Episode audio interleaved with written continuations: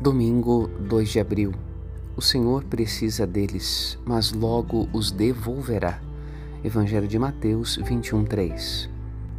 Contemplamos hoje a entrada de Jesus em Jerusalém, aclamado com mantos e palmas levados pelo povo pelas obras que Jesus lhes tinha feito em misericórdia.